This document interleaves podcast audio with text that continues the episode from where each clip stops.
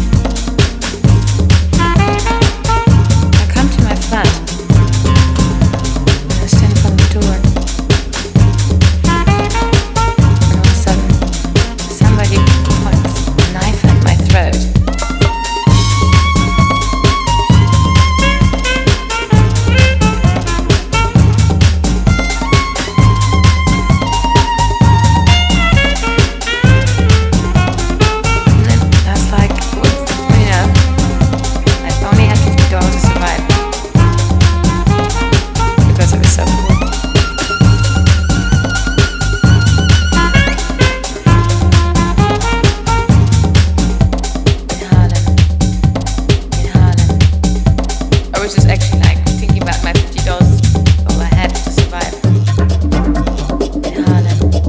I was like, fuck you.